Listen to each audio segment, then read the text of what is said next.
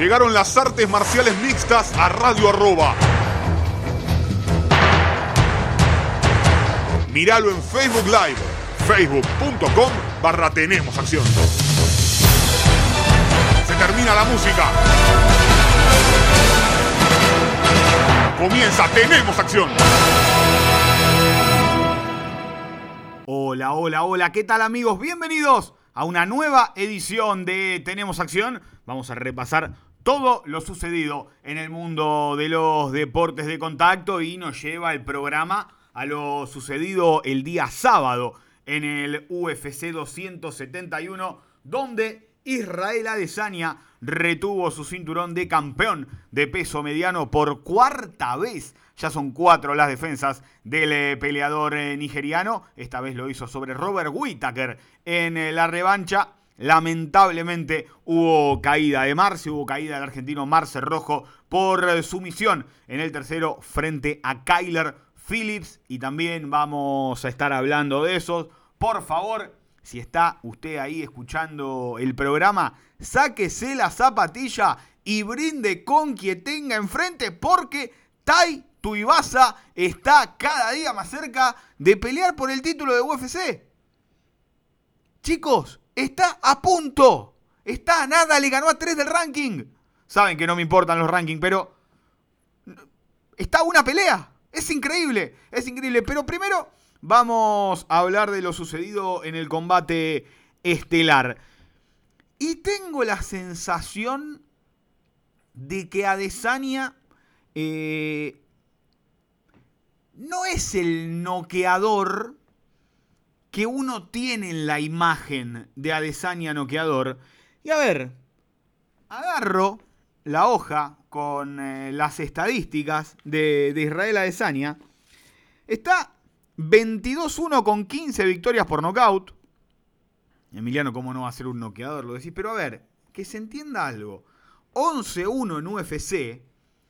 Y cuando uno llega a ese 11 en UFC, tan solo 4 de las victorias son por nocaut. Tan solo 4. Rob Wilkinson, Derek Branson, Robert Whittaker en la primera pelea y Paulo Costa ¿A qué quiero llegar con esto? Rob Wilkinson es un peleador que ya no está en UFC y probablemente haya sido muy ganable para el inicio de Adesanya. Derek Branson, años después, sigue con los mismos errores y cayendo por nocaut. Derek Branson está hecho y derecho para que Adesanya lo deje desparramado.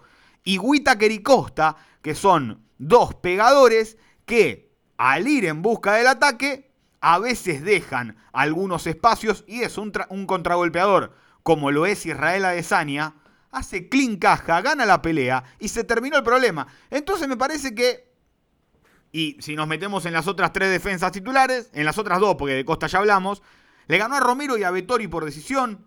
En su momento le ganó a Vettori por decisión dividida. Le ganó a Brad Tavares por decisión. Hay varias peleas de Adesanya por decisión. Son más el, 66% prácticamente de las peleas de Adesanya en UFC han sido por decisión. Entonces, lo menos es el knockout. Y me parece que se hypeó demasiado la, capacidad resolutiva que tiene Adesanya, pero a la vez me parece que hay que también pensar en los buenos planteos que le ha hecho Vettori, que le ha hecho Whitaker, a los que no le han alcanzado, pero en los que Adesanya no decidió salir a cruzarse. Y a ver, ¿por qué el campeón debería, en procura de, wow, qué divertido que es ver a Adesanya, salir al cruce desesperado, poder comerse una mano, si el retador no propone demasiado? Porque Vettori siempre propuso lo mismo. Whitaker, Whitaker se quedó por más que saben que a mí me encanta Whitaker, le hizo una pelea competitiva, pero me parece que le faltó ese poquito más para ganársela, para conectar la mano de knockout. Me parece, y, es una sensación que tuve a lo largo de la pelea, que hubo dos o tres momentos en los que Whitaker podría haberse desatado y no se animó. ¿Por qué? Porque Adesanya quedaba en el mismo movimiento, es decir, con los hombros detrás de la cintura y todo movimiento de cadera y de rotación para tirar esa mano que lo desarmó en la primera pelea Whitaker. Y sabía que no podía cometer ese error porque esa mano de Adesanya terminaba la pelea. Yo realmente no la vi. Eh, no, porque lo robaron a Whitaker. Leí muchísimo eso. Para mí ni de cerca. Eh. Y, la vi con ganas de que gane Whitaker. Me parece que todo el día se peleó a lo que quería de Eh, ¿Será menos? ¿Será que querríamos un poco más? Porque lo vimos, pero lo mejor de Adesanya es cuando es atacado. Y si el ataque no es tan eh, claro, tan desparramado, Adesanya no noquea tan sencillo. Si uno va corriendo para adelante como un loco, lo duerme Adesanya. No, de, eso no hay ninguna duda. Pero me parece que el estilo que le planteó Vettori, que le planteó Whitaker, que le planteó Romero, era de yo sé que si voy para adelante me vas a dormir. Entonces no voy tanto para adelante. Y planteo una pelea larga a la distancia. Pero si no lo enganchan con Lowe's para quitarle velocidad, eh, a Desaña la sensación de que puede pelear muchísimo tiempo. El único que realmente lo llevó, como dice, a las profundidades el Gustafsson de Jones, el de Adesanya, es Gastelum. El que lo llevó a decir, esto es una guerra, tengo que ganar esto. Eh, Gastelum fue el peleador que a Adesanya lo llevó a otro nivel. Y a Gastelum no lo noqueó cerca, pero no lo noqueó. Y fue una guerra. Y creo que fue el único que logró, sacando que Blajovic le ganó, que Blajovic lo puso para abajo, aprovechó que era más grandote, defendió muy bien el cinturón el polaco. Pero en esa categoría de peso mediano, el único que realmente lo complicó en serio, por más que Vettori la primera pelea haya sido decisión dividida, eh, me parece que el único que lo llevó al límite fue Kelvin Gastelum. Y esa es la clave, llevar a un peleador al límite. Que eh, en esa pelea que, que uno dice, es ahora o nunca. Si no le ganan acá, no le ganan más. Y me parece que Hoy no hay un peleador que pueda hacer algo similar a lo que hizo Blajovic con Adesanya. No lo hay, no hay un estilo así. Sacando, a ver, sí, Chimaev, pero no voy a hablar de Chimaev si está en peso welter, eh, que lo pueda incomodar. Eh, me parece que estamos frente a un peleador que empezará a, perder peleas si es que no se motiva. Y es lo que le pasó a John Jones en un momento, la pelea con Reyes, la pelea con Marreta, la pelea con Anthony Smith, que él mismo lo dijo, no estoy motivado. Y por eso se hacen parejas las peleas, porque no está tan motivado, porque no presiona cuando tiene que presionar.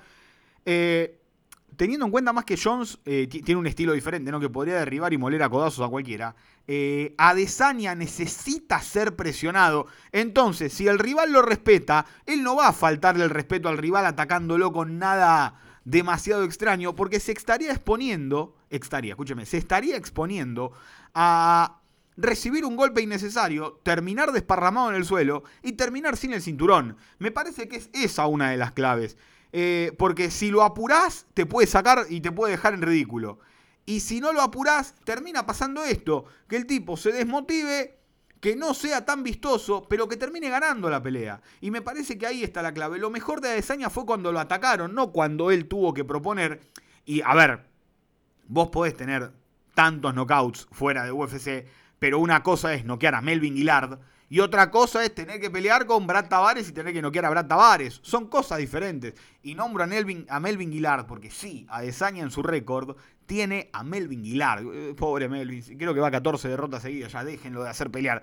Pero me parece que ahí está la clave. Alguien que le falte el respeto se tiene que animar y ahí está lo más difícil, que se animen a faltarle el respeto para que Adesanya logre esos impactos que es lo que mejor hace. Entonces, ahí está. ¿Qué hacemos? ¿Lo atacamos y perdemos noqueados? ¿O hacemos lo mínimo indispensable, vemos si se aburre y le sacamos la pelea por decisión?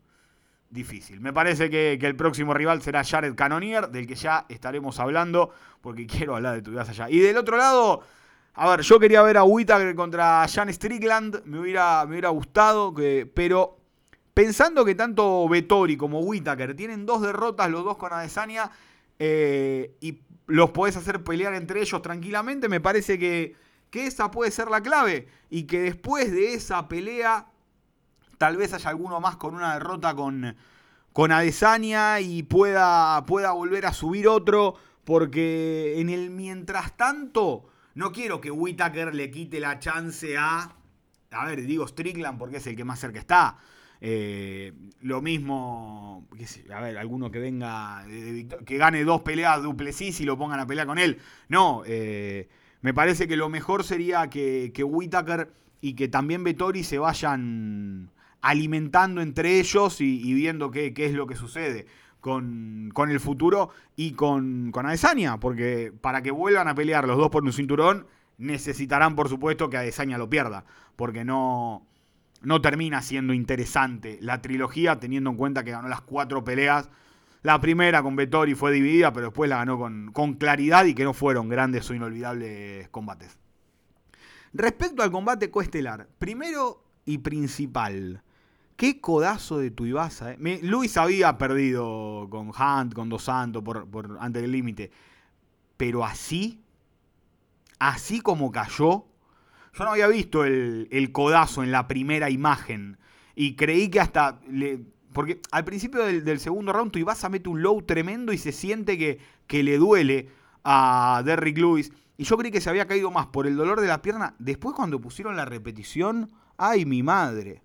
¡Qué knockout de Tuibasa, por favor! Los codos de Tuibasa, por Dios. Tiene 28 años Tuibasa, chicos. ¿Hasta dónde va a llegar? ¿Hasta dónde lo ponemos? Y tiene una carrera rara, Tuibasa. En A ver, 15-3 como profesional, 14 victorias por nocaut, 12 en el primer asalto. Sí, ¿qué tal? Buenas noches. La única decisión fue con Andrei Arlovsky, el segundo peleador con más peleas en la historia de UFC Arlovsky. Tiene 37, las cumplió el fin de semana, es solamente superado por las 38 de, de Jim Miller. Tuibasa estaba 3-0, llegó al estrellato.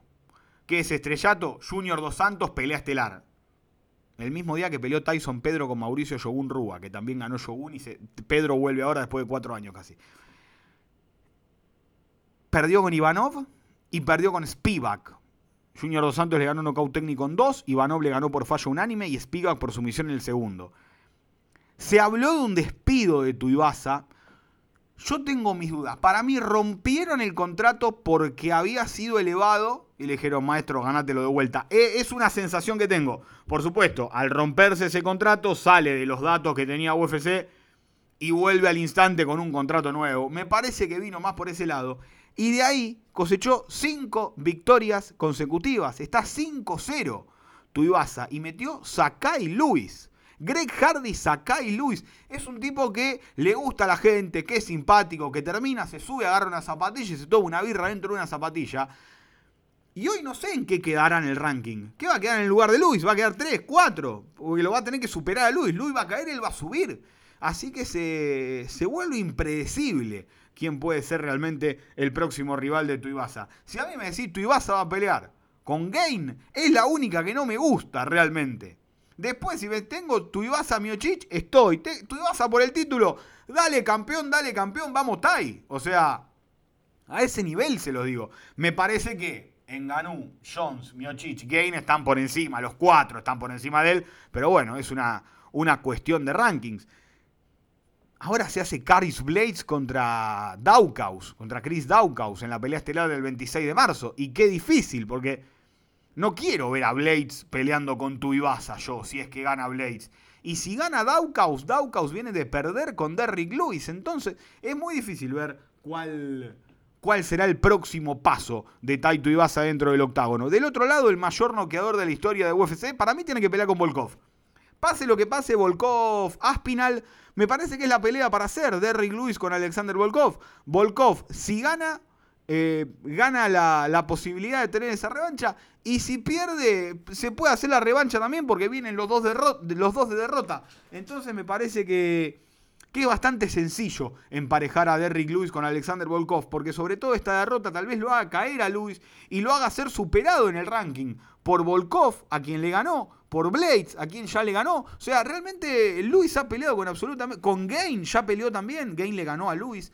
Eh Peleó con todos Derrick, ¿eh? Con todo. Le queda Miochich y, y poco más le queda. ¿eh? Vamos a ver qué, qué es lo que sucede. A mí me encantaría la, revancha, esa pelea épica que ganó con la última mano contra Alexander Volkov. Y tampoco quiero cruzar a Tuivasa con Aspinal, si es que Aspinal le gana a Volkov, porque estás haciendo que la sangre nueva pelee entre ellos y eso saben que a mí no me copa. Me parece que lo mejor en estos momentos es caminos diferentes, eh, Pavlovich por un lado, Aspinal por el otro, Tuivasa por el otro, y que si tienen que pelear, sea por ser el contendiente número uno. Ok, vos ganas esta pelea, vos peleás por el título, tan sencillo como eso. Respecto al otro combate de los importantes de la velada, Jared Cannonier. Uy, qué ground and pound, por Dios, porque todos dicen codos, pero fue el crow de derecha en el ground and pound, que noquea a Derek Branson, le corta una seguidilla de cinco victorias consecutivas y le corta el invicto al rubio Branson. Eh, hizo lo que pudo, casi lo saca en el primer round Branson, pero termina cometiendo los errores que cometió a lo largo de toda su carrera ir corriendo con la cara desprotegida contra un pegador como esto, no podés. No podés, no podés. Y bueno, eh, a algunos te lo llevas puestos y lo podés derribar. A otros no, porque a Holland lo derribó, a Till lo derribó, a Yabasian lo derribó. Pero después te encontrás con otros que los derribás una vez y se paran. O no los podés derribar y te encuentran en el espacio. Va con los brazos abiertos, Branson. 19 eh, peleas en UFC tiene no solucionó nunca eso. Por eso perdió con Whitaker, por eso perdió con Adesanya, por eso ahora perdió con eh, Jared Caronier, que está 5-1 en las 185 libras. Y la única derrota es con Robert Whitaker. Me parece que está más que claro que merece esa chance de pelear por el cinturón. Dicho esto, ¿le va a ganar? No sé, da la sensación de que Adesanya está un poco por encima de un poco bastante por encima de Canonier. Canonier tiene la mano muy pesada, eso es bueno para Tequila Gorila. Tiene 37 años, me parece que es ahora o nunca para Jared Canonier la posibilidad de pelear por el cinturón. Pero, qué sé yo, eh, no, no, me lo imagino realmente sorprendiendo y ganando a Desania. Tiene la mano, sí, me parece que pelea muy recto a pesar de ser potente y eso lo puede ayudar a Adesanya a también darnos una buena pelea, que es la que venimos pidiendo ya, ya hace un tiempito. Ya, les expliqué lo, lo, que opino de Adesanya. Lo de Branson es grave. A ver, eh, me parece que se le fue el último tren. 38 años tiene, llevaba 5 consecutivas, como les dije. Eh, no, no puede cometer esos errores. No puede cometer esos errores. No. Y tampoco vas a pretender que a los 38 solucione sus entradas a derribo, porque puede ser una bestia derribando, pero en la transición de estar parado a buscar la pelea en la lona, termina todo desparramado y, y eso le juega tremendamente en contra. Y bueno, le, pasó.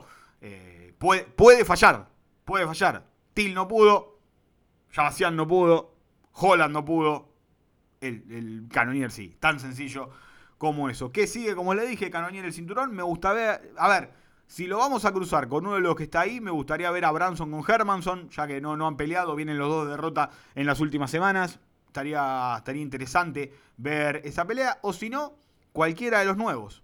Cualquiera de los nuevos que gane. Duplessis o Curtis, me parece que estaría muy bien con el ganador de esa pelea. Y Mabob, si es que le gana a Kelvin Gastelum, también puede andar. Me parece que que por ahí tenemos al, próximo rival de Derek Branson, o al menos es lo que a mí me gustaría. Vamos a hacer una pequeña pausa y ya regresamos con más. Tenemos acción, dale.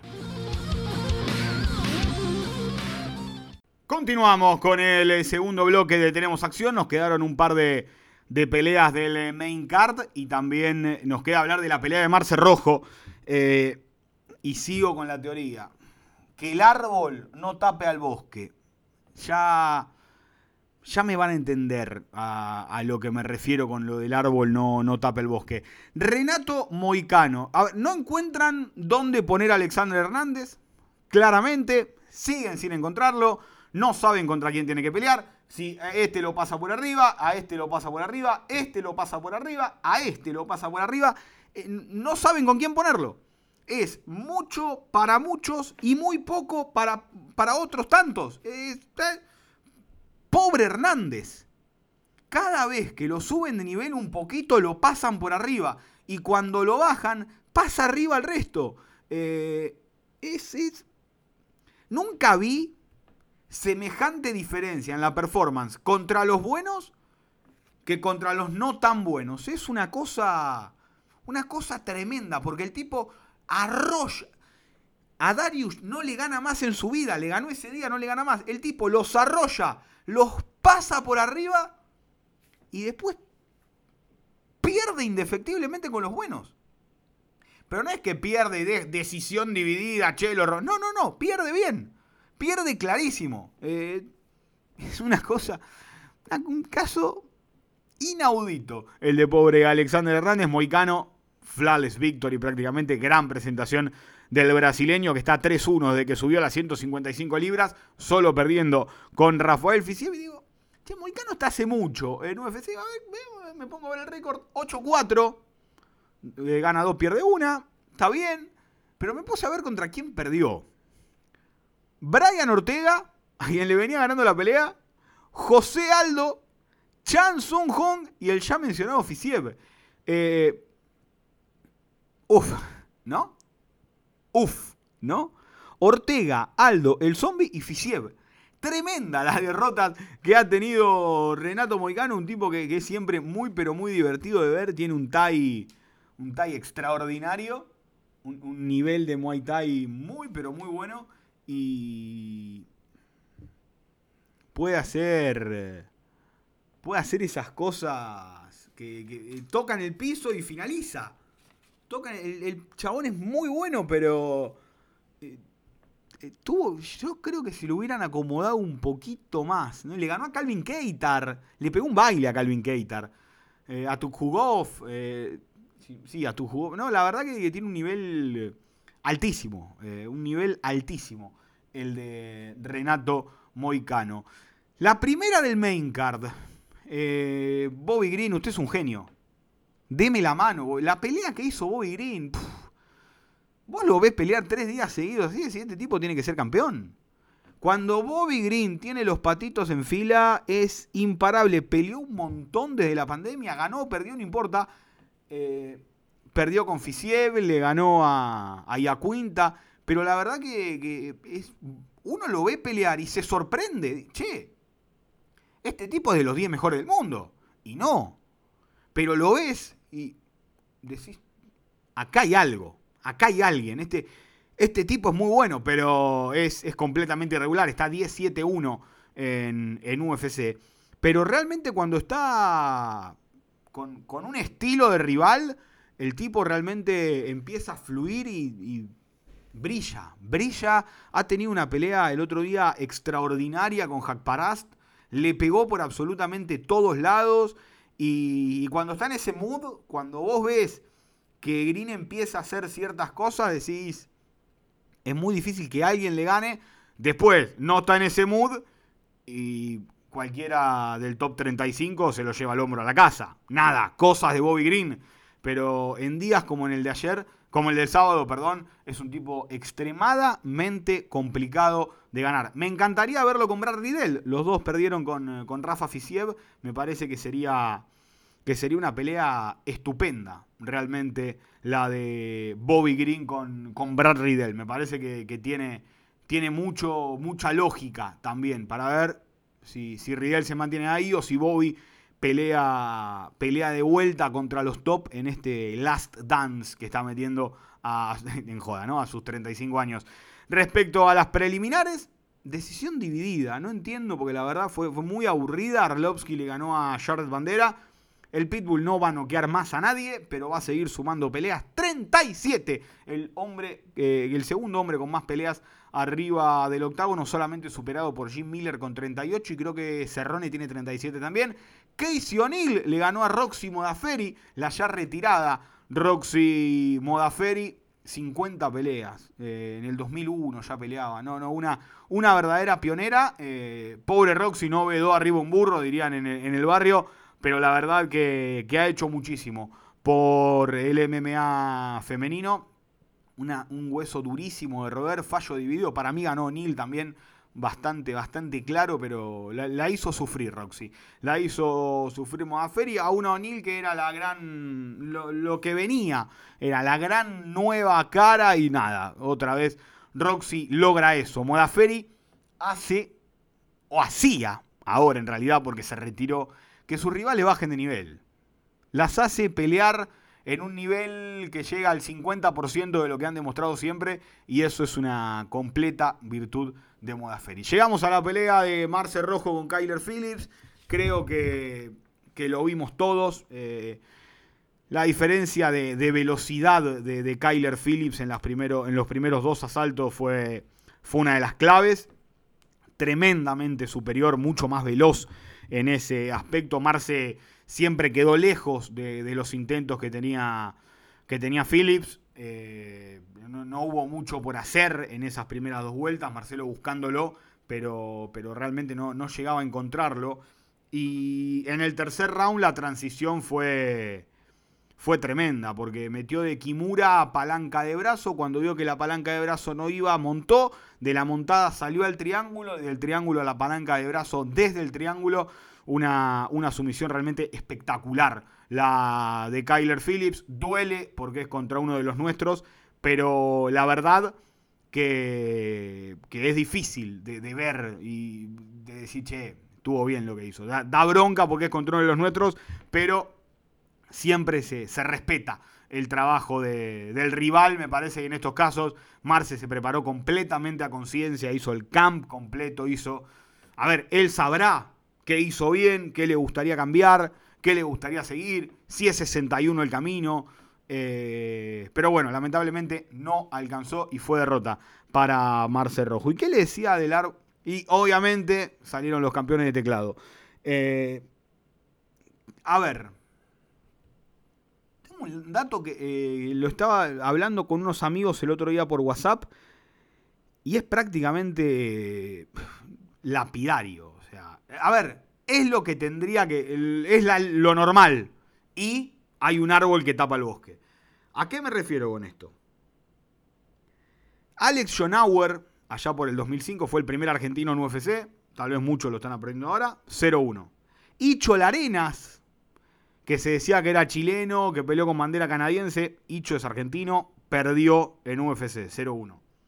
Nasa Malegarie, me puedo estar olvidando de alguien, ¿eh? pero lo estamos haciendo más o menos de corrido. Perdió en la única pelea que hizo. 0-1.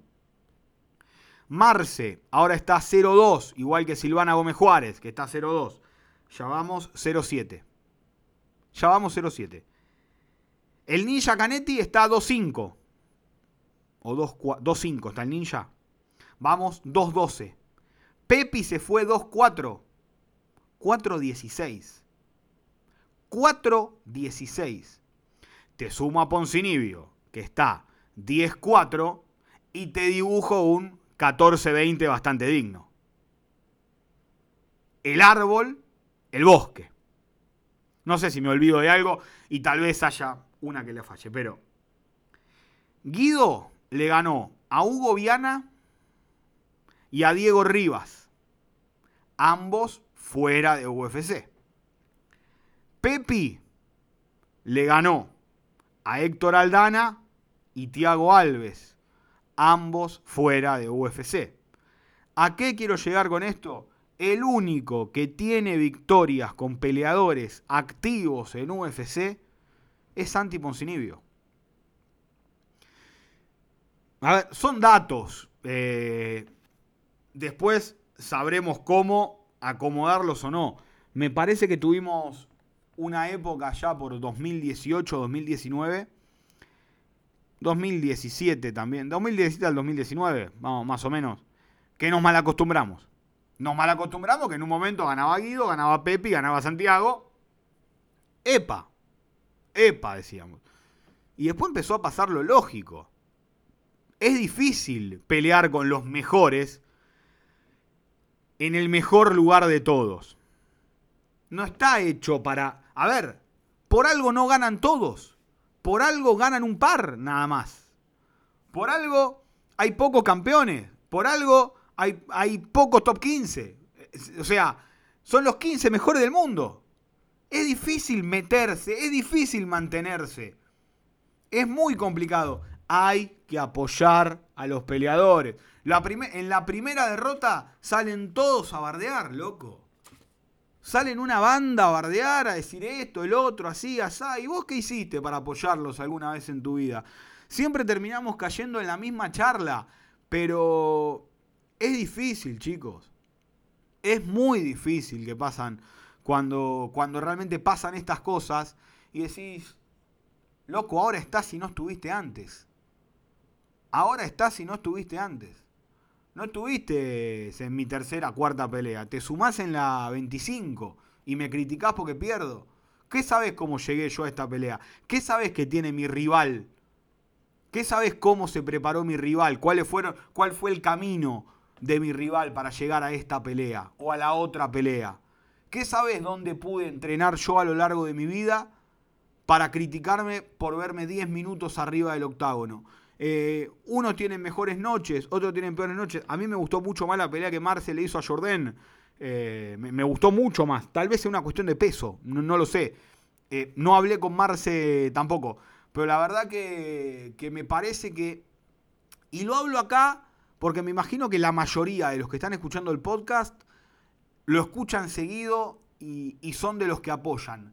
Entonces ahora es cuando decís, viejo, hay que bancar en esta, porque no, no es solamente ganar.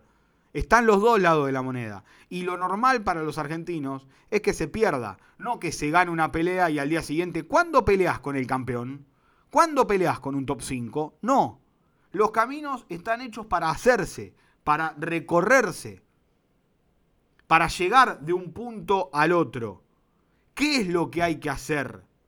Hay que apoyar, hay que decir, che, qué cagada, ojalá que sea la próxima, loco. No le vengan a enseñar lo que tiene que hacer o dejar de hacer. Ni a Marce, ni a Silvana, ni a Pepi, ni a Guido, ni a nadie. No, no quiera, no, que tiene que hacer. No, ya piden cambios de equipo. A todo. No, lo primero, tiene que cambiar de equipo. ¿Quién sos vos para decir tenés que cambiar de equipo? Es, una cosa. ¿Por qué tiene que cambiar de equipo? A ver, fundamental y no se lo digas al peleador porque le importa tres carajos. Él sabe lo que tiene que hacer más que nadie.